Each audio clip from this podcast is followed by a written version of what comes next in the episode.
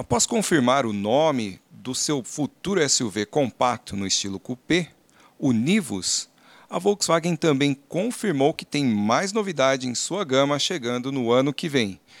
Estamos falando do projeto Tarek, um SUV de porte médio que será rival do Jeep Compass e que tem a expectativa de apresentação no Salão do Automóvel de São Paulo em novembro. A sua produção em série começa em janeiro de 2021 na Argentina e então chegará importado ao Brasil. Debaixo do capô, o novo SUV deve trazer o famoso motor 1.4 TSI associado ao câmbio Tiptronic automático de seis marchas. Outra informação sobre esse novo modelo é que ele será diferente do mostrado na China, conhecido como Taru, tanto no visual externo quanto no acabamento interno. Outra coisa que ainda não foi revelada é o seu nome. Por enquanto, conhecemos como Tarek.